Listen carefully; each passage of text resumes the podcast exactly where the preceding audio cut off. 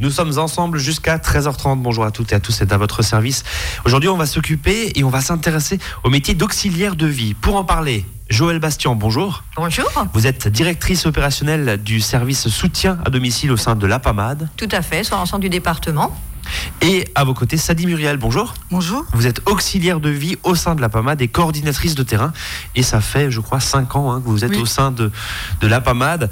Euh, alors, on va parler justement de ce métier euh, d'auxiliaire de vie. Aider les autres, c'est mon métier. C'est dans le cadre de cette campagne euh, qui permet de valoriser le métier d'assistante et d'auxiliaire de vie. Pardon, on ne dit pas assistante, on dit auxiliaire de vie. hein. AVS, voilà, comme les initiales de cette émission. Finalement, Joël Bastien, Sadi Muriel, première question, présentez-nous, enfin représentez-nous peut-être la PAMAD parce que on vous entend régulièrement sur l'antenne d'Azur FM, on voit vos véhicules euh, logotés marqués, on voit à peu près partout sur le département du Haut-Rhin.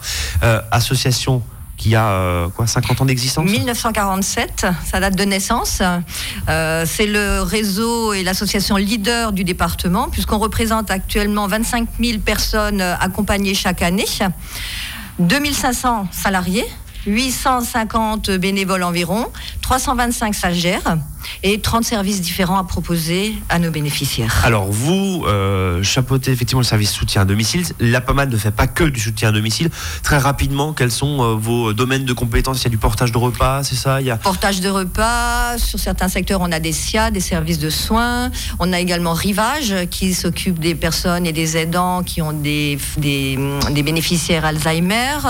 Euh, on a également euh, le service Domtech, c'est-à-dire les petits badges que sont, Mhm. qu'on se comporte quand euh, si on a des risques de tomber. Euh, on a des services qui s'occupent également de, euh, des résidences. Oui, parce que vous avez la PAMAD à des résidences. hein. On a est- des ouais. résidences. Résidences oui. seniors, ouais. On a également deux EHPAD, la Maison de l'Arc et les Écureuils. Et on a également euh, des services comme Bel Âge et la Maison du Temps Libre qui euh, proposent de l'animation. Et vous êtes une association, faut le rappeler. hein. Et on est une association à but non lucratif. On avait euh, récupéré euh, et on en avait parlé justement de ça et on avait évoqué ce, euh, cette particularité qu'est votre association. Vous êtes leader, je crois, sur le département? Leader du département. Bon, voilà, comme ça, c'est dit. Et on en avait parlé avec l'un de vos présidents, d'ailleurs, l'un de vos vice-présidents, il y a quelques mois sur cette antenne, avec plein, plein, plein d'activités. Vous parliez aussi, voilà, de- de- d'activités de, sortie, par exemple, pour les seniors. Alors, se dire, on est, on est seniors très jeunes hein, maintenant, mais voilà, pourquoi pas. C'est euh, un vrai euh, lieu et un vrai, une vraie structure euh, au service euh, de la personne, finalement, quel que soit son, son âge. Ben, On commence euh, déjà par euh, du loisir, Ouais. voire un peu d'aide à domicile, et après on peut aller jusqu'à euh, de l'aide à la personne euh, et tout ce que l'on peut entendre quand on a besoin euh, d'être accompagné. Alors justement, Joël Bastion, vous parlez d'aide à domicile. Euh, J'ai fait le lapsus tout à l'heure euh, au début de cette émission, aide à domicile, auxiliaire de vie. Expliquez-nous un petit peu ces métiers. Question à vous deux, euh, Sally Muriel, Joël Bastion. Qu'est-ce que c'est le métier d'auxiliaire de vie? On rentre dans le vif du sujet. En quoi ça consiste? Euh, le métier de- le métier d'auxiliaire de vie, c'est un accompagnement à la personne. Nous sommes là pour lui permettre de rester à domicile et l'accompagner dans tous les actes de la vie quotidienne. Puisqu'elle n'a plus la possibilité, des fois même, de se faire à manger ou de faire sa toilette toute seule, ou le repassage, le linge, les cours. Donc c'est pas forcément que des heures de ménage pour qu'on comprenne Non. bien. Voilà, c'est c'est, euh, C'est- très diversifié. On est vraiment des multitâches, on va dire, parce qu'on fait énormément de tâches différentes dans une journée. Donc c'est ce qui fait la richesse de ce métier aussi, parce Alors, on qu'on ne fait pas tout le temps la même chose. On va en parler justement. Euh, quelles sont les qualités requises? Première question. Voilà, euh, l'idée de cette émission, c'est aussi euh, bien sûr de, de susciter des vocations, euh, d'intéresser euh, des personnes qui nous écoutent. Métier très féminin, j'en j'en profite. Mm. Essentiellement, Essentiellement féminin. féminin. On a Bon. quelques hommes dans les équipes, euh, c'est un petit peu plus difficile. Ouais, mais alors la parité, c'est une question qui se pose à chaque fois. Donc, euh, Mais c'est pas du fait. euh, voilà, c'est plutôt nos bénéficiaires qui choisissent dans ces cas-là. d'accord. Bon, ça c'est dit. Euh, quelles sont les qualités pour être auxiliaire de vie? Bon, moi, je pense que déjà, il faut avoir le goût de l'autre. Il faut, il faut, il faut, c'est un métier rempli d'humanité et, et d'émotions. Il faut savoir travailler avec ses émotions. Il faut savoir avoir des limites. Il faut savoir. Il faut se blinder d'une certaine façon oui, aussi. oui, Bon, voilà, c'est tout ça. à l'heure, en prenant euh, juste avant de Sans prendre dire qu'on n'a pas de sentiments, c'est vrai qu'il faut savoir se blinder parce qu'on peut être souvent dans, dans l'inquiétude, dans. Il faut savoir prendre du recul, il faut savoir faire la part des choses entre le besoin du bénéficiaire et le besoin évoqué par la famille. Il faut avoir le sens des responsabilités, prendre cette hauteur de vue un peu qui permet de faire une analyse de la situation sans être effectivement euh, pris par ses émotions. Pour reconnaître les besoins. Voilà. Et en même temps, une rigueur dans le travail, même une rigueur administrative, parce que maintenant nos salariés, euh, eh bien, elles, ont des, elles sont équipées de smartphones pour euh, qu'on enregistre leur arrivée, leur départ. Donc il faut aussi qu'elles aient cette facilité intellectuelle d'utiliser des outils qui sont des outils qui sont plus propres, euh, je dirais, euh, à la domotique, à l'informatique. Donc on leur demande vraiment d'être polyvalentes et d'être à la fois humaine, avoir euh, un sens de l'organisation et un sens des responsabilités. Alors justement, on va parler des responsabilités, des missions très concrètes. On parlait tout à l'heure hein, de, ménage, mais aussi euh, de préparation de repas, d'accompagnement, parce que c'est un métier qui ne, alors je ne sais pas si on peut dire heureusement ou malheureusement, mais qui ne connaît pas la crise, parce qu'il y a de plus en plus de personnes âgées qui sont maintenues à domicile. On en parlera dans un instant. Vous écoutez Azure FM, il est 13h06. On marque une première pause. À tout de suite. À votre service, le magazine pratique qui vous facilite le quotidien. 13h, 13h30 sur Azure FM.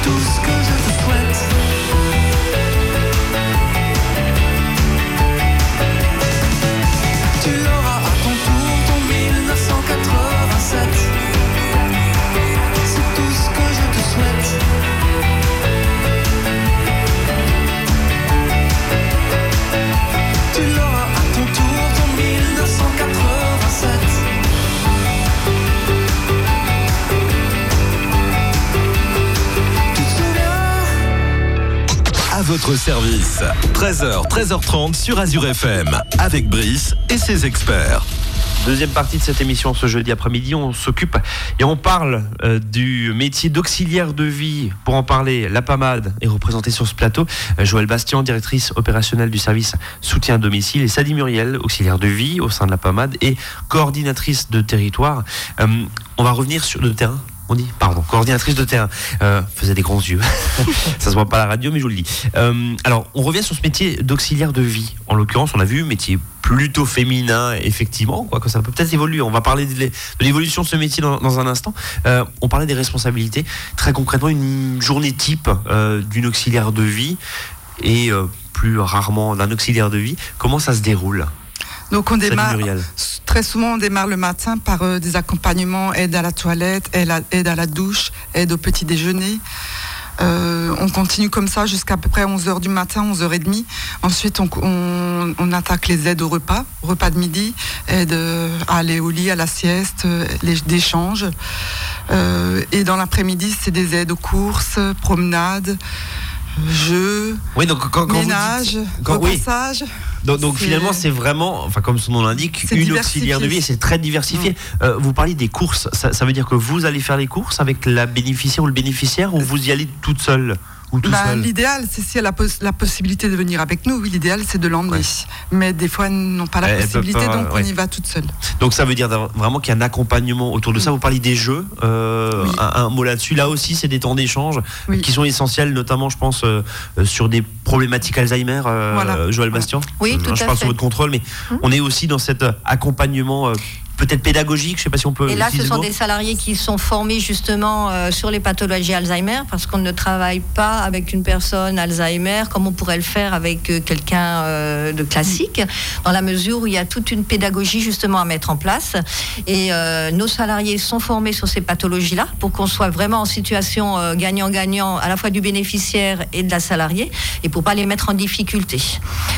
donc, elles accompagnent, elles font effectivement des jeux. Il y en a de plus en plus au niveau des, euh, des plans d'aide qui sont donnés par le conseil départemental. Il y a de plus en plus de ce qu'on appelle de garde, justement, pour permettre cet accompagnement et pour permettre à la personne euh, de pouvoir trouver un plaisir et à la salariée de ne pas être non plus sur une situation pendant trois heures sans savoir trop comment euh, hmm. appréhender la personne. L'idée, c'est pas de se regarder dans le blanc des yeux pendant trois heures. Et donc, c'est vraiment un métier qui est vaste, qui est varié, et derrière lequel nous accompagnons, puisqu'on a, je sais pas, moi, on a entre 6 à 5 000 heures euh, de, de, formation, où elles peuvent justement apprendre ce métier au fil de l'eau, et euh, tout au long de l'année, et au fil des années où elles travaillent chez nous, on les forme en permanence, on reforme sur des pathologies, on reforme sur des transferts, pour qu'elles soient toujours à niveau par rapport aux exigences du métier. Euh, Sadi c'est votre cas, euh, justement, vous avez évolué euh, Oui, j'ai évolué euh, depuis que je suis à PAMAD,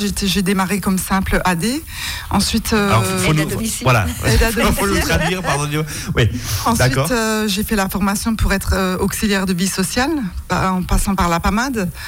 Et aujourd'hui, je suis quand même coordinatrice de terrain. Et j'ai fait aussi une formation de l'assistant de sang en gérontologie. Et c'est aussi, euh, donc euh, aujourd'hui, l'État donne aussi euh, du, répit aux familles, parce que celles qui souffrent en premier dans ce genre d'histoire, avant que nous on arrive, c'est les familles qui sont souvent démunies et qui ont besoin de nous. Et donc, on vient aussi pour les soutenir, pour les soutenir et leur permettre d'avoir un temps pour eux. Et, justement, ce temps pour eux, alors on, là on parle plutôt de situations de grande dépendance, j'imagine, euh, liées ou pas à une, à une maladie. Euh, euh, on pense à l'Alzheimer, mais il y a bien sûr d'autres d'autres pathologies. Est-ce que finalement vous êtes un peu accueilli par en, pas en sauveur, mais vraiment comme une grosse bouffée d'oxygène? Est-ce que c'est aussi ça le côté satisfaisant de votre métier en disant, bah voilà, la famille sait qu'elle peut compter sur, sur vous? Oui, c'est très souvent comme ça. C'est très souvent très souvent comme ça que c'est. Ouais, je vous vois sourire. Ouais, c'est vraiment très souvent comme ça que c'est vécu en tout cas. Vous êtes vécu aussi. Enfin, ce qu'on nous dit souvent, euh, c'est euh, le, le, soleil qui arrive dans la maison, le soleil qui arrive dans la maison du bénéficiaire. Bon, bah, ça c'est euh, une. C'est un peu une bouffée d'oxygène pour eux aussi, un petit moment où ils peuvent se dire maintenant j'ai plus besoin de m'inquiéter. Il y a quelqu'un, je peux enfin me poser. Et c'est le côté aussi valorisant du métier, euh, dans la mesure où quand on fait ce métier et qu'on aime l'autre, il y a une reconnaissance derrière de la part de la personne chez qui on intervient. Euh, c'est vraiment un métier où euh, quand on termine sa journée, effectivement peut-être fatigué, mais d'un autre côté, on sait pourquoi. Est-ce qu'on a travaillé on est content de notre journée. C'est ouais, on sait pourquoi on dort et, et on sait rentre, pourquoi on rentre. En fait, le matin, on part avec le sourire, et en fait, quand on rentre, on rentre avec le sourire parce que c'est qu'on a bien fait. Bon, bah c'est et, qu'on a aidé. Et que vous avez aidé euh, justement. Euh, vous accompagnez globalement euh, sur une journée combien de personnes pour qu'on comprenne un petit peu comment comment tout ça se déroule? Vous avez parlé hein, le, matin, le petit déjeuner, l'aide à la toilette, le lever éventuellement, le coucher le soir, bien sûr, les repas également, portage de repas? On peut, en fait, on peut faire jusqu'à 13 interventions. Euh, ça dépend aussi de notre temps de travail. Moi, je suis à temps plein. Donc, je peux aller jusqu'à 13 interventions dans la journée selon euh, les, tâches que j'ai à faire. Les, aides à la toilette, c'est souvent des 30 minutes ou 45 minutes. Donc, ça augmente le nombre d'interventions. Et les aides au ménage, c'est très souvent une heure et demie, deux heures. Donc là, ça diminue un peu le nombre d'intervenants. Dans, une journée euh, type, si, je puis dire. question qui se pose aussi pour les familles qui nous écoutent et qui vont peut-être faire appel à vos, à vos services prochainement la question de comment dire, la fidélité, si je puis dire, de l'intervenant, de l'intervenante euh, chez le bénéficiaire. Parce que, bon, on s'imagine, alors évidemment, c'est une grande euh, structure, hein, 2500 salariés, je 2500 salariés euh, et 25 000 personnes accompagnées. Voilà, 25 000 personnes. Forcément, bah, il y a pas chaque fois la même personne, ce qui est logique. Il hein. faut bien que les auxiliaires puissent se reposer aussi. Il y a des temps de congé. Mais, mais, mais comment finalement vous arrivez à, à manier tout ça et, à organiser tout ça pour éviter qu'il y ait une personne différente chaque jour de la semaine Alors, c'est aussi un critère ça que vous, auquel vous êtes attaché, je crois. Hein. Tout à fait. Alors, on a bien euh, conscience effectivement de la difficulté et du besoin des bénéficiaires d'avoir une stabilité dans leurs intervenantes.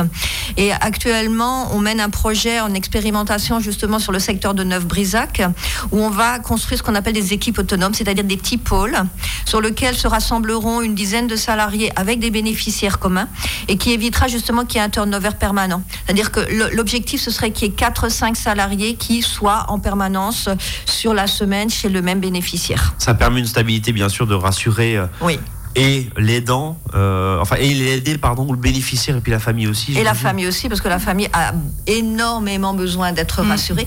Et on a aussi maintenant reconnu, nous et nos instances, euh, même nationales, que l'aidant a besoin d'être accompagné euh, et besoin d'être soutenu, parce que si l'aidant fatigue, c'est le premier qui euh, hein. Il va plus être présent pour l'aider et il faut vraiment qu'il y ait un équilibre qui s'instaure euh, entre l'aidant et l'aider. Et c'est pour ça qu'il y a des, des, associations qui font partie de notre réseau comme Rivage, qui viennent en accompagnement des aidants. Euh, il y a une psychologue qui vient avec une auxiliaire de vie. L'auxiliaire de vie euh, s'occupe de la personne euh, et euh, la psychologue va accompagner l'aidant et va l'aider à s'organiser pour pouvoir sortir. Et nous, on va venir en complément pour que pendant que l'aidant sorte, nous, on soit là pour, pour assurer derrière. Pour assurer. on avait reçu Rivage il y a quelques mois sur cette antenne d'ailleurs et on avait parlé justement de cette, cette mécanique-là. Je vous propose de marquer une nouvelle pause et on se retrouve pour continuer à parler de ce métier d'auxiliaire de vie. Comment il a évolué ce métier depuis les dernières années, ben, on va en parler. À tout de suite.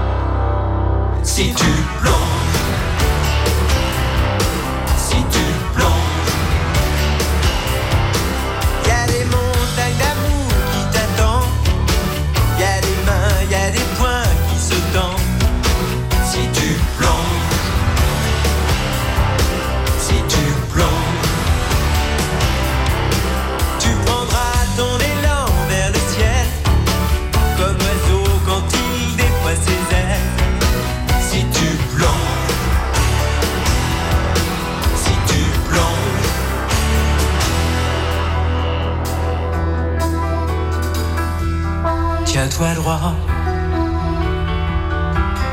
tends les bras, le vertige, n'y pense pas, ne regarde pas en bas. Regarde-toi en toi. Ça ira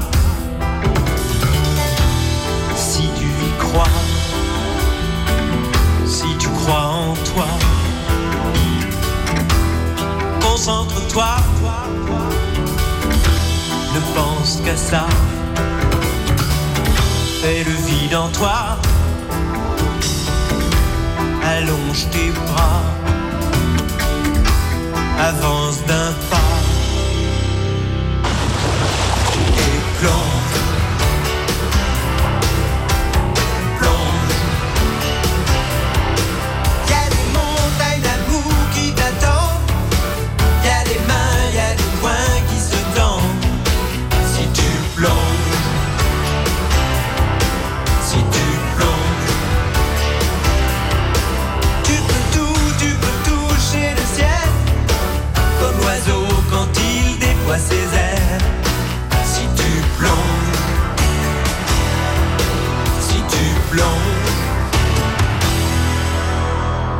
votre service. 13h, 13h30 sur Azure FM. Avec Brice et ses experts.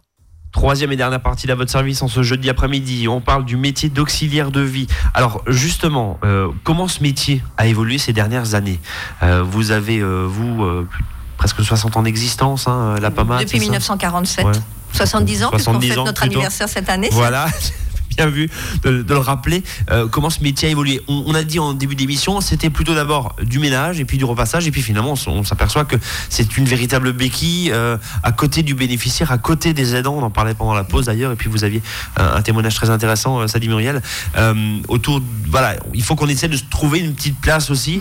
Euh, avec au su- sein rentrer avec subtilité dans, dans, dans ce, dans ce lien qu'il y a entre deux et, et cette difficulté en même temps et pouvoir les aider sans, avoir le, sans donner le sentiment à la personne qui aide qu'on va lui prendre sa place. C'est surtout ça. Il a Sa besoin place, quand même malgré pouvoir, tout de sa place. Voilà, il a besoin de d'être là. Ça, c'est peut-être un message aussi à ceux qui font appel à vos services euh, euh, d'aide à domicile, euh, d'assistance, voilà, en, en disant bah vous êtes On pas leur là. laisse ce droit. C'est leur droit ultime. Oui, vous n'êtes pas la fille de l'aidant, enfin de l'aider plutôt. Pas on- du tout. on Et ni le héros. Le héros Ouais. reste à sa place. Bon, Et c'est pour ça que la formation est importante parce que ça permet justement à l'auxiliaire de vie qui apprend ce métier à bien trouver sa place et ses Voilà. limites euh, par rapport à l'aidant et par rapport à l'aider. vous parlez de la formation justement. Vous avez une école de formation APA en Academy. interne, Oui. APA Academy. Euh, Qu'est-ce qu'on y euh, fait Euh, Alors bien sûr, on, on y apprend ce métier-là, mais mais en combien de temps ça dure Euh, Quels sont les prérequis pour y accéder Parce que là, on va parler dans un instant bien sûr d'évolution du métier, mais aussi de recrutement, parce que vous recrutez.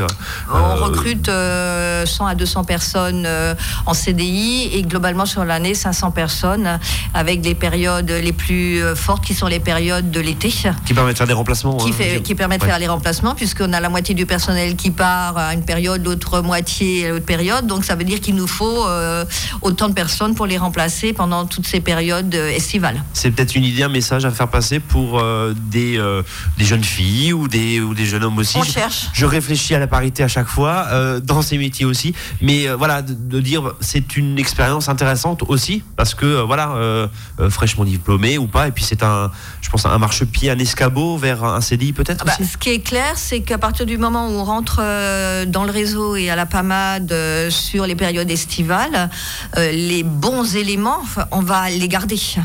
Euh, donc, euh, à partir du moment où on cherche du travail, euh, en général, et qu'on se positionne sur ce métier d'auxiliaire de vie, je précise aussi même responsable de secteur, c'est-à-dire les personnes administratives qui gèrent les équipes, on fait un état des lieux, on regarde comment ça se passe, et après, derrière, si la personne est compétente, ou si elle a besoin de compétences complémentaires, mais qu'elle a une vraie volonté d'y arriver dans ce métier, on va la monter en compétences de toute façon en interne, puisqu'il y a d'un côté la formation qui est faite par les centres de formation, comme l'AFPA, l'IRFA, l'ISSM, et d'un autre côté, nous, on monte en compétences en permanence en interne, soit sur des modules qui manquent, soit en contrepartie, euh, on fait des renouvellements de formation, puisqu'on sait très bien que par exemple sur des, formations euh, de toilettes ou de transfert, il y a besoin d'une remise à niveau régulièrement. Parce que ce métier évolue, évidemment. Parce que le métier évolue évidemment. Euh, il y a quelques années de cela, on ne travaillait que sur du ménage globalement. Et depuis qu'il y a eu l'APA qui a été mise en place et la montée Donc, du l'APA nombre de- juste- euh, l'aide aux personnes âgées et la montée évidemment en âge euh, des situations de dépendance et des personnes âgées puisqu'on sait que le- les personnes âgées vont être de plus en plus nombreuses euh, dans les années à venir. On fait des, des, des interventions de plus en plus techniques. Une aide à la toilette, ça ne s'improvise pas. Un transfert avec un soulève malade, ça ne s'improvise pas non plus. C'est donc un métier qui s'apprend. Nous formons dans ce sens-là et nous reformons à la demande aussi des salariés si elles ont besoin de se réassurer par rapport euh, à des compétences qui auraient évolué. Cette évolution du métier, euh, Sadi Muriel, vous, vous le voyez aussi, ça fait, euh, je vous rappelle, 5 ans hein, que vous êtes au, au sein de la PAMAD. Euh, vous le voyez aussi évoluer? Euh, oui, on le voit évoluer dans le sens où la demande est de plus en plus importante. Il y a de plus en plus de dépendance à domicile. Et, et on est obligé, euh, quelque part, de, de se mettre à la page. Et, parce que les aides-soignantes ne sont pas toujours disponibles non plus. Ouais. Les SIAD sont très petits et prennent vraiment les situations les plus, euh, les plus lourdes et les plus médicalisées. Euh, un mot aussi sur euh, des idées reçues éventuelles, euh, parce que c'est une profession qui, voilà, qui n'est pas forcément valorisée à son juste titre, hein, on va dire ça comme ça. Alors il y a une chose qui est sûre, c'est que dans le réseau APA, on a entre 20 et 30% de salariés qui sont là déjà depuis 17 ou 20 ans. Première idée reçue Première idée qui reçue. tombe. Voilà. C'est un métier où on peut être fidèle. C'est un métier où on peut être fidèle et où on peut évoluer. On voit bien par exemple le cas de Madame Sadi qui a commencé comme aide à domicile. Elle a, on l'a formée au métier d'auxiliaire de vie. Maintenant, elle est coordinatrice de terrain. Ça veut dire que la coordinatrice de terrain, elle va être à la fois 50% sur le terrain et 50% en accompagnement de ses, sala- de ses collègues sur des situations complexes où on a besoin d'une hauteur de vue pour analyser la situation vous et prenez la hauteur finalement Oui, euh, et vous essayez Et de après, trouver. je, je vois avec mes supérieurs ce qu'on peut faire pour, euh, pour aider la situation à ce qu'elle aille plus, qu'elle aille mieux. Et on peut venir même en interférence, c'est-à-dire Voilà. qu'on peut faire convoquer la Maya, on peut demander à des services d'infirmiers qui travaillent aussi sur la situation de venir et on fait ce qu'on appelle des, voilà, Ouais. des réunions de coordination où tous les partis qui interviennent chez le bénéficiaire viennent lors de ces réunions. On fait un état des lieux de la situation et on regarde comment est-ce qu'on peut faire en sorte que la situation soit euh, au mieux et que les interventions soient les mieux calées par rapport aux besoins de la personne. Euh, Sadi Muriel, euh, Muriel, pardon, est-ce que c'est un métier que vous recommanderiez euh, à, vos, à vos proches? On Oui, vous sent à- très, on vous, on vous dire sent très positive. À partir du moment où on aime le contact humain, oui, mais quand on n'aime pas le contact humain, j'aime autant dire non. Ouais. Après, j'ai envie de dire aussi qu'on vienne avec moi une journée. Et à la fin de la journée, on saura si on a envie de revenir c'est le lendemain. C'est le défi. C'est le défi, ouais. Mais c'est un métier très enrichissant. hein. C'est quand même des personnes qui ont un vécu, qui ont encore des choses à nous apporter. hein. ouais. Jusqu'au bout, elles ont des choses à nous apporter. On ressort toujours un peu plus riche de chez eux. Oh, la formule est belle. hein. La formule est belle. Juste pour terminer, euh, ces postes-là, on fait comment pour contacter la PAMAD Euh, On téléphone au 03 89 32 78 78 euh, où on envoie son CV et euh, sa demande de comment est-ce qu'on appelle sa lettre de motivation. Et de toute façon, tout est centralisé par une cellule de recrutement qui vous reçoit. Euh, qui fait un état des lieux de votre demande et qui vous oriente après vers euh, le secteur euh, qui correspond déjà à votre lieu géographique parce que c'est important. Il y a quand même des antennes dans tous les secteurs du département. Ça veut dire qu'on peut trouver du travail dans son secteur d'habitation. Ouais. Et contrairement à une idée reçue, vous faites pas 50 km pour aller travailler, quoi. Non. Voilà, c'est- l'idée. l'idée aussi, une des idées reçues. Euh, un mot de la fin, toutes les deux. Là, je comprends un peu à dépourvu. Eh ben, Euh, nous, dit- on aime ce qu'on fait. Bon, bah voilà, ça, ça, tra- ça transpire en tout cas là. C'est à pas mal Bien, à vos côtés chaque jour. Bon, bah ça c'est dit- ça c'est bien dit et c'est bien vu. Merci en tout cas à vous Merci deux. à vous de nous avoir euh, reçus aujourd'hui. Joël Merci Bastien beaucoup. et Sadi Muriel. Euh, on contacte bien sûr la pas mal. Juste le numéro de téléphone 03 89. 32 78 78. Voilà, c'est noté. Merci. Et puis, on vous euh, voit également sur le département avec vos, vos voitures. On peut pas vous louper en général. Merci beaucoup. Nous, on se donne rendez-vous demain à 13h, 13h30. Ce soir, 19h, c'est mon avis. Et euh, passez une très belle après-midi en compagnie de Franck. Salut à tous.